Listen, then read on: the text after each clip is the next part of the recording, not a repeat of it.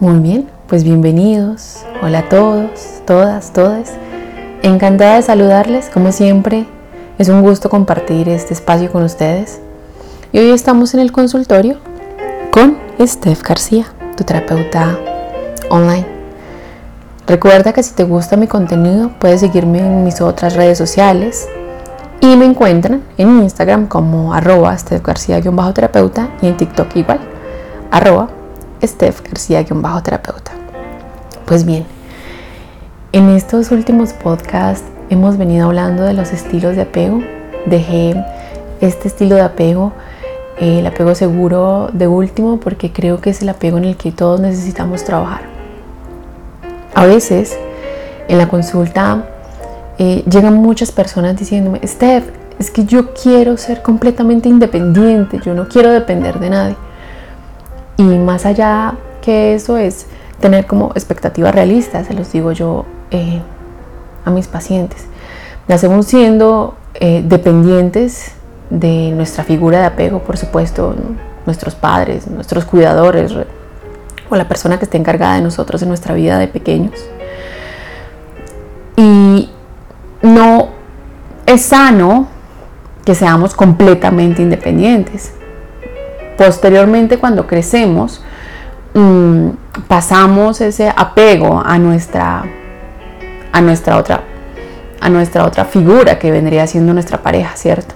El problema no es tener un apego, el problema es cómo es ese apego, ¿cierto? Si es un apego que me, que me daña, que me hace sentir ansiosa, que me destruye, mi mundo interior, ese es el problema. Así que hoy quiero hablarles un poco acerca del estilo de apego seguro, cómo se construye desde la infancia, como siempre quiero que comprendan la raíz, eh, para poder que comprendan también en su historia y miren en su historia si quizás tuvieron algunas bases de apego seguro. Y listo, comencemos.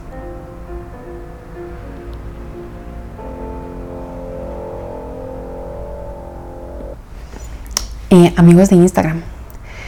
El apego seguro es el único apego completamente saludable y es el que propicia que tengamos relaciones maduras, una autoestima sana, sólida y una empatía bien desarrollada en nuestra edad adulta.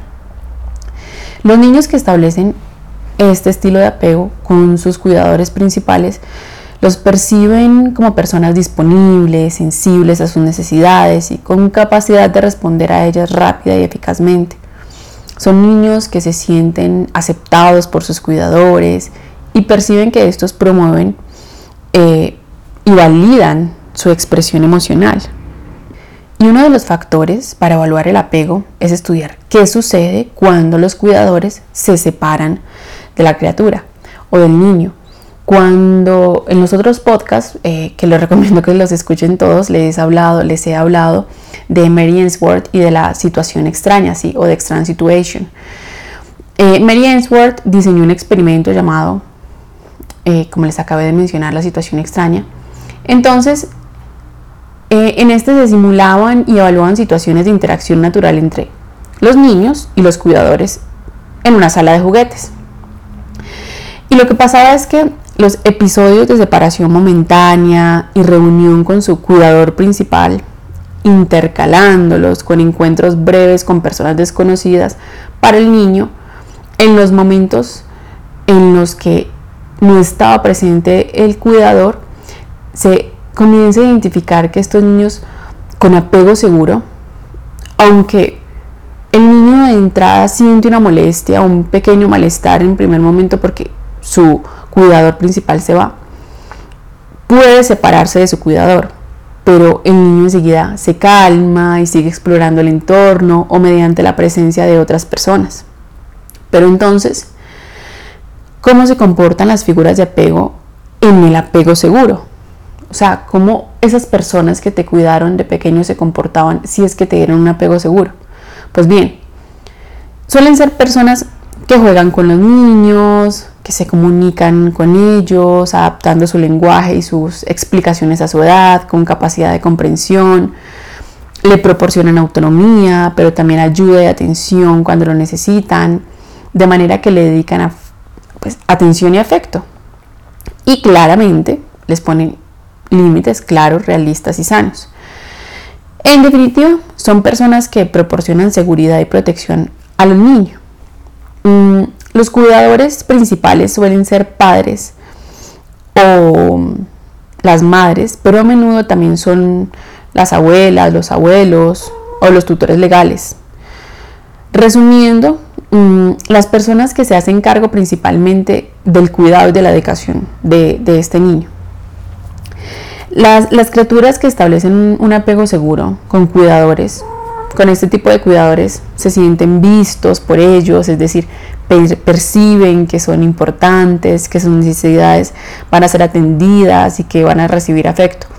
Por tanto, em, son niños que también eh, reciben límites sanos, que reciben por su paz, que perciben o reciben que su parte les mostrará que lo que es bueno para ellos y los demás y que no. Así que es como que se empieza a fomentar la empatía y se reduce la agresividad en la infancia. Entonces, estos eh, niños ya cuando son adolescentes, como lo que recibió en la infancia, ha sido a grandes rasgos positivos. Normalmente estos adolescentes con apego seguro suelen sentirse más fuertes afectivamente, en el sentido de que comprenden y expresan sus emociones sin miedo, eh, lo que les permite tomar decisiones que sienten que son positivas para ellos, también suelen sentirse valiosos, importantes en su justa medida, lo que les permite establecer pues, relaciones equilibradas, porque escuchan y saben que tienen derecho a ser escuchados y porque se permiten querer sin que eso sea sinónimo de dependencia. Saben volar y dejar volar saben ser autónomos y dejan ser autónomos. Por eso no suelen tener problema para relacionarse con otros, ya que suelen confiar en los demás, eh, a no ser que les demuestren lo contrario. Y si este adolescente eh, sigue por este camino, sigue, eh, digamos, viviendo experiencias de este calibre, se mantendrá de manera prácticamente intacto en la vida adulta. A veces sucede que nuestros padres o nuestros cuidadores nos dotan de ese apego seguro, pero puede llegar a pasar que en nuestra adolescencia tengamos alguna experiencia traumática en términos de una relación y eso de pronto pueda mm, interferir un poco en ese estilo de apego. Lo habitual es que se sientan cómodos en la intimidad y la cercanía con los vínculos, por lo que no suelen tener miedo al compromiso que se establece en una relación de cualquier tipo, especialmente de pareja.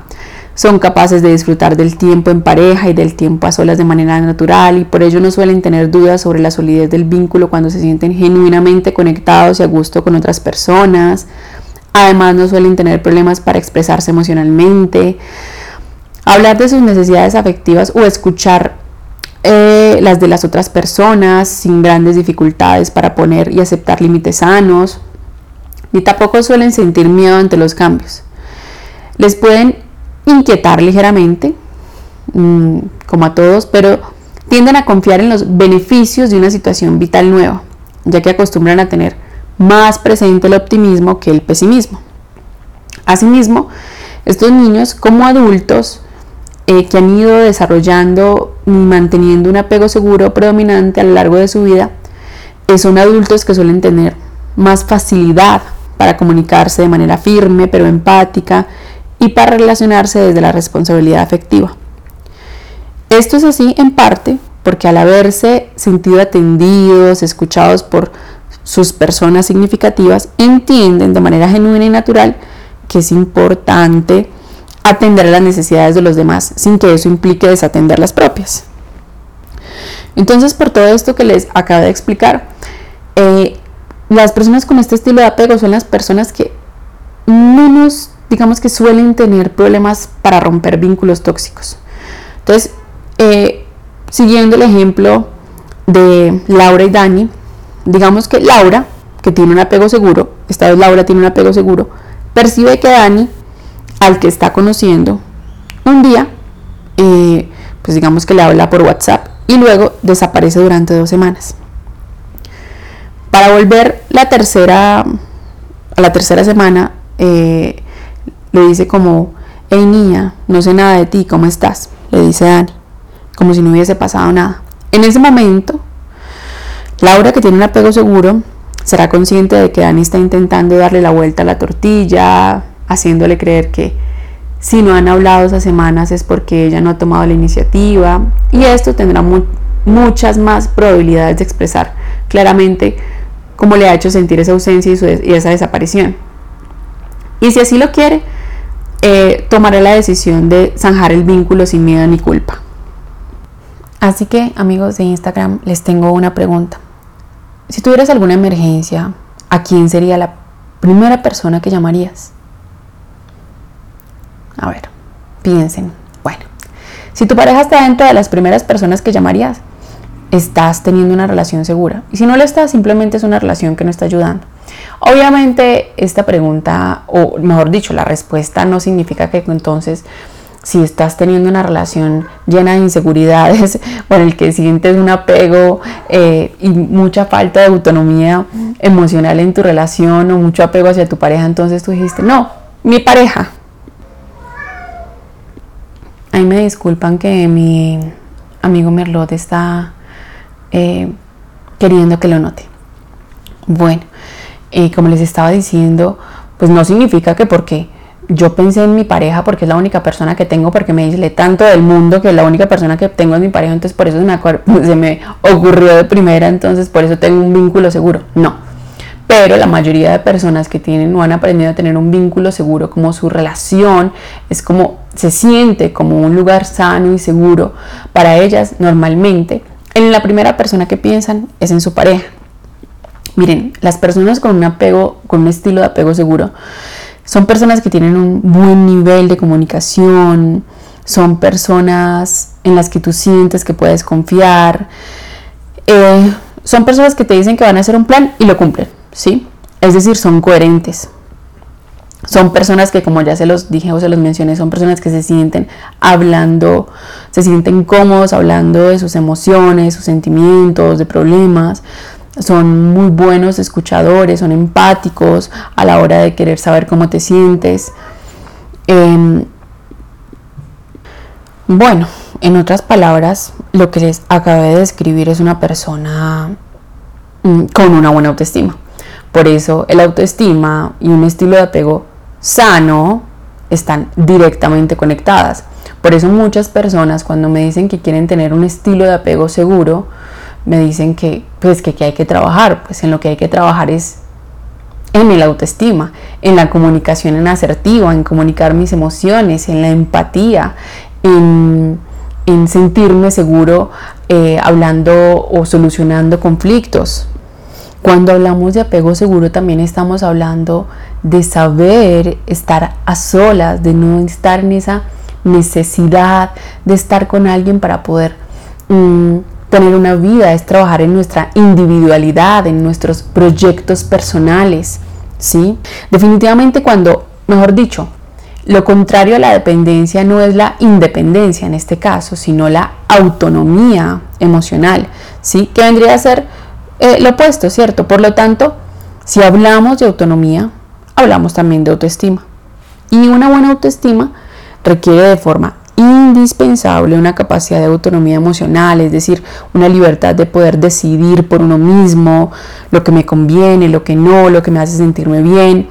Eh, no de una forma egoísta, pero sí de una forma necesaria. Si yo no estoy bien emocionalmente, da igual cómo está la otra persona o la relación porque no podré vivir de forma satisfactoria y difícilmente a la otra persona tampoco le guste esa situación. Y si hablamos mm, de una relación sana, hablamos de apego seguro, ¿cierto? Por lo tanto, la autonomía emocional es como mm, la capacidad principalmente de autorregulación de mis estados emocionales y la capacidad de mm, yo poder gestionar mis emociones. Muchas veces en relaciones mm, con otros estilos de apego que no son sanos, buscamos que nuestra pareja nos regule emocionalmente. Es como, estoy bien solo si mi pareja me calma. Estoy bien solo si mi pareja me dice tal cosa. Y necesitamos aprender a tener esa autonomía y esa propia regulación emocional de no necesitar entes externos. Que sí, que la pareja también puede ser un apoyo para eventualmente ayudar a regularnos emocionalmente. Claro, sí, por eso es que es la pareja. Pero no puedo depender de esa persona para estar bien, para regular mis emociones. Entonces ir caminando por ese camino, valga la redundancia, por ese sendero de, de, la autonomía emocional, del apego seguro, necesitamos trabajar el autoconocimiento, la automotivación, la madurez emocional, la autenticidad, la capacidad de ser uno mismo y poder expresarnos sin estar condicionados por la otra persona y no necesitar la aprobación de la otra persona para sentirme bien. Estar o ser autónomos emocionalmente es hacerse respetar en las decisiones que uno toma, no estar a expensas de que la otra persona decida por mí, es decir, yo tomo mis propias decisiones porque las tomo yo y me hacen sentir bien y corresponde a mi autonomía, ¿sí? Yo debo tomar mis decisiones y por supuesto asumir las consecuencias correspondientes y así, y así es como yo aprendo a que me equivoque, yo aprendo de mis decisiones. ¿Qué pasa en las relaciones de, de, dependencia emocional. Normalmente hay una sobrevaloración del otro o empiezo a cederle al otro mis decisiones o que me ayude a regular emocionalmente y entonces pienso que solamente a través del otro es que yo puedo estar bien, pero cuando empiezo a tomar mis decisiones, a hacerme cargo de mi vida, hacerme respetar, eh, a, a presentarme tal cual y como yo soy, es eso va ayudando a que yo empiece a integrar ese estilo de apego seguro en mí, en mí, mismo. Tenemos que aprender a hacernos respetar, es decir, comprender que aunque somos pareja, somos diferentes. Sentimos, pensamos diferente, tenemos una forma diferente de ver la vida, porque tenemos que tener la capacidad de valorar y de hacer valorar a la otra persona esa diferencia, porque es nuestra y tiene que ser respetada y valorada, porque se supone que la otra persona te valora. Integrar el estilo de apego seguro requiere un trabajo mm, de verdad importante en el que realmente tengamos la decisión de empezar a integrar estas conductas en nuestra vida, porque se puede empezar a integrar desde, desde el presente, ¿no? Cuando pongo límites, cuando aprendo a expresar mis, emociones de manera asertiva, cuando aprendo a comunicarme, a ser un buen receptor también, eh, a cuando aprendo a disfrutar de mis momentos a solas. Sin embargo, sin embargo, siempre que eh, queramos también integrar este aspecto en nuestra vida, ustedes saben, que no podemos hablar de una autoestima y de un apego eh, sano sin hablar del niño interior. Por eso es tan importante. ¿Y por qué es tan importante? Por todo lo que les he hablado en estos podcasts. Porque ese niño que fuimos o esas experiencias que vamos acumulando en nuestro mundo interior se van quedando en, nuestras memorias, en nuestro cuerpo, en nuestras células. Eh, y esas memorias son las que muchas veces mm, necesitamos sanar y para eso será necesario viajar al pasado, a experiencias del pasado no resueltas, a experiencias de dolor. Así que si necesitamos sentarnos a describir cuál es mi historia de dolor, es decir, a librar toda esa ansiedad y ese dolor yo tengo muchos podcasts en el que aquí en el que los llevo a su pasado, a conectar con su niño interior, con sus padres. Por eso es tan importante a través de esas prácticas meditativas conectar con nosotros, porque son experiencias que se sanan desde, desde el pasado. Mm, en la terapia, a mí me gusta mucho trabajar con este tipo de audios, viajando al pasado y conectando con nuestro niño interior, Pero cuando hay traumas ya mm, difíciles y no funcionan estos audios y quizás el liberar esas emociones se hace muy complejo, utilizo otras técnicas. Por ejemplo, yo utilizo el MDR para poder em, liberarnos de esas cargas. Mm, Miren, muchas veces no es cuestión de entender, muchas personas vienen con la información en la terapia y dicen, sí, yo ya leí, yo me leí todos estos libros, yo ya hice esto, yo ya hice lo otro. Muchas veces entender nos ayuda a conocer conceptos para saber cómo hacerlo, pero a veces no sanan. Sí sé también que comprender puede ser sanador, pero a veces tener solamente la información acerca de algo no nos ayuda simplemente a que esas heridas se cierren lo que realmente nos ayuda. Por eso es tan importante viajar al pasado y muchas veces queremos evadir esos momentos, pero les recomiendo que escuchen todos mis podcasts donde hablo del niño interior, de autoestima, de un viaje al pasado. De hecho, en un momento les puedo decir qué capítulos son. Lo que nos ayuda es revivir ese miedo, ¿sí? Para que se pueda liberar, para que mm, deje nuestro cuerpo. Y si conectamos con esos momentos de dolor y entonces necesitamos llorar, temblar, patalear, sentir esa angustia que me hacía sentir indefenso, mm, puedo ayudar a que se libere.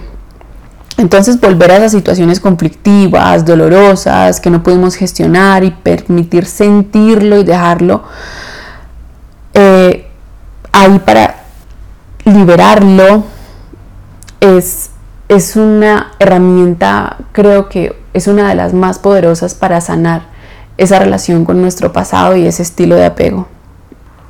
Entonces, te pido que por un momento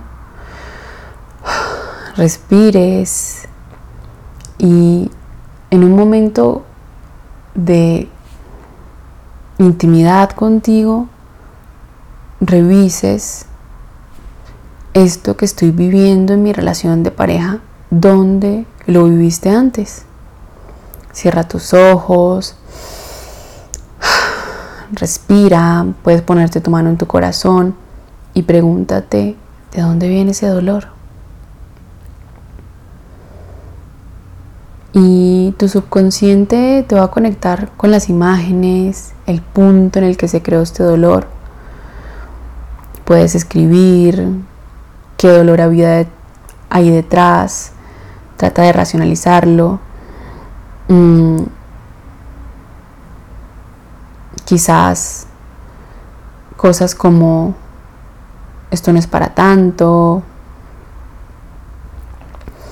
eh, mis papás hicieron lo que pudieron, pero es que ese niño no entiende, no lo comprende, mi mamá no estaba o me daba miedo, o era un dolor muy grande.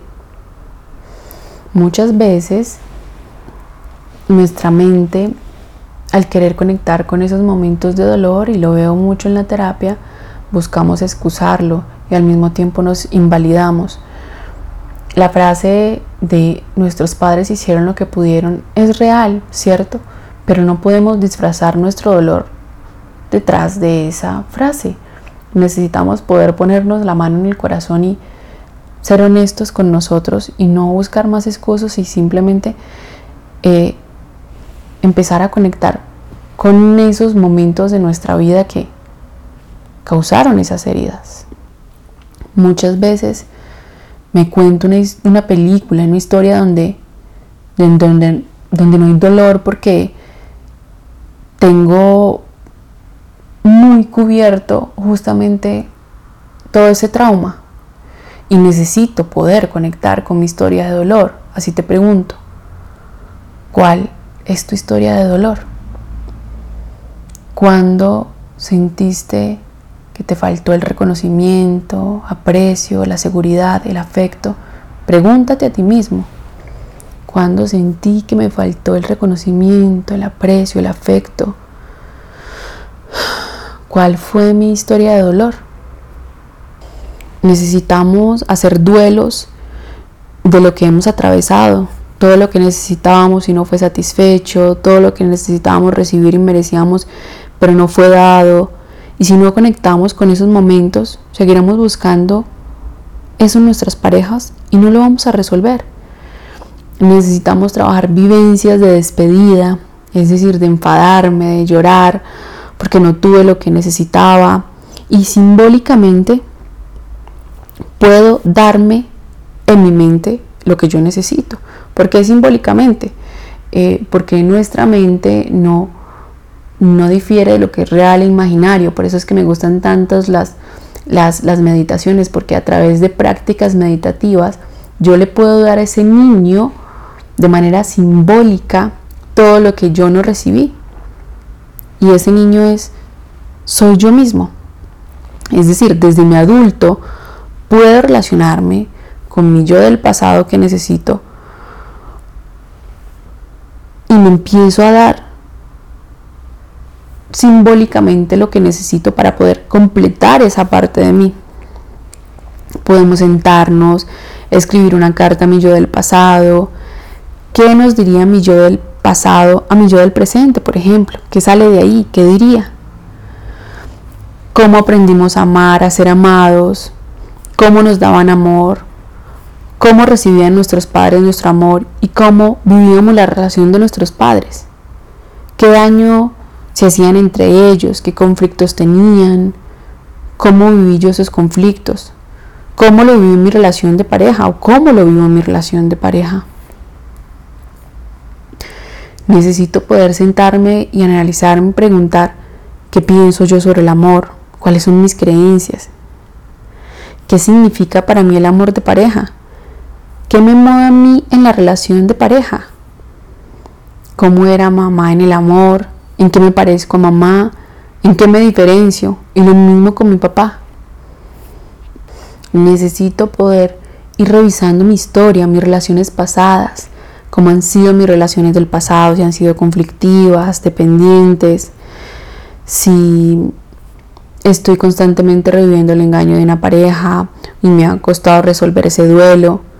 Necesitamos entrar en esos momentos de dolor del pasado y resolverlos sentirlo y atravesar ese dolor, para que así en el presente dejemos de culpar a nuestra pareja de todo lo que nos pasa.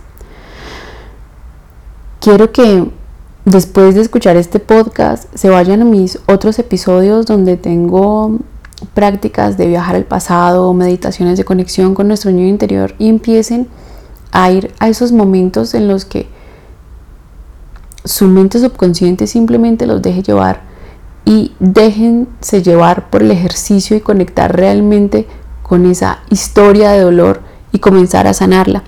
Muchas veces hacerlo una vez no es suficiente.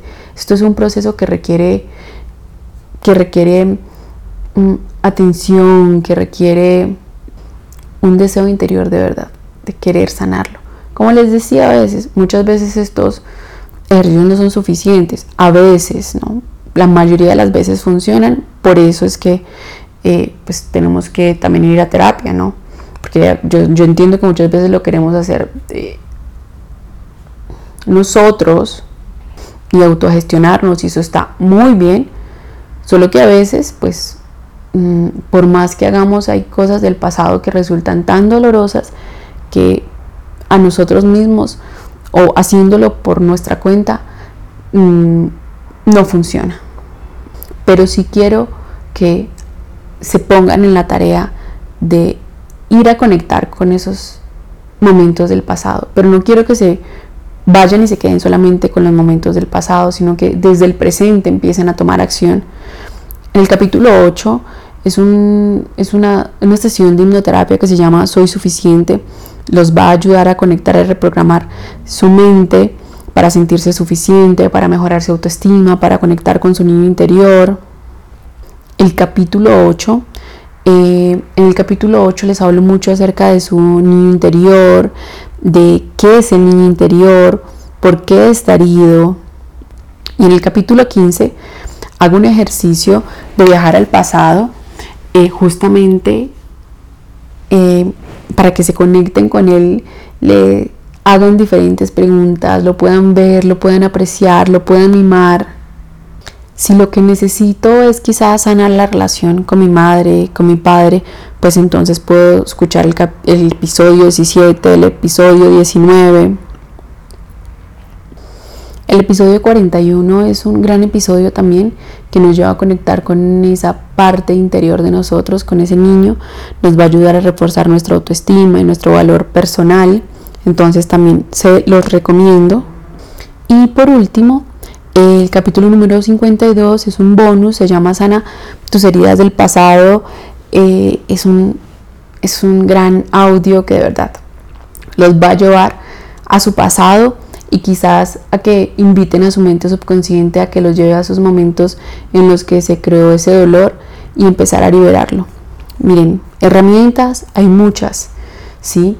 Por eso les dejo este podcast, por eso mm, les dejo tantas herramientas constantemente para que ustedes empiecen ese proceso de sanación con mucha paciencia, con mucha compasión, con mucho amor por ustedes mismos, sin afanes. Yo sé que a veces eh, llevamos tanto dolor adentro que queremos deshacernos de eso ya, pero no, llevamos mucho tiempo construyendo ese dolor y a veces empezar a suavizarlo cuesta un poco, requiere, como les decía ahorita, de, de, de paciencia y de un trabajo interior constante, constante, constante. En terapia les digo a mis pacientes, lo mejor que yo creo que te puedo dejar después de la terapia es esa necesidad de seguir creciendo, de seguir sanando.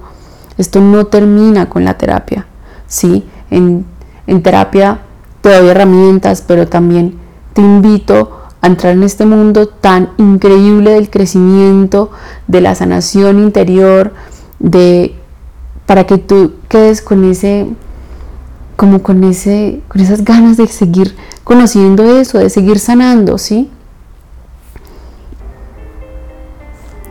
Y ahora, para finalizar, eh, espero que les haya gustado, que les haya servido, que conecten mucho con este podcast, escuchen los otros también para que puedan ir comprendiéndose mejor. Eh, recuerden que me pueden seguir en todas mis redes sociales, como Steph García-terapeuta, en TikTok igual, Steph García-terapeuta. Me pueden seguir escuchando aquí en Spotify, en Apple Podcast, en Amazon. Y me encuentran como el consultorio con Steph García. Y si sabes de alguien que le pueda servir este podcast, no dudes en compartirlo. Hasta la próxima.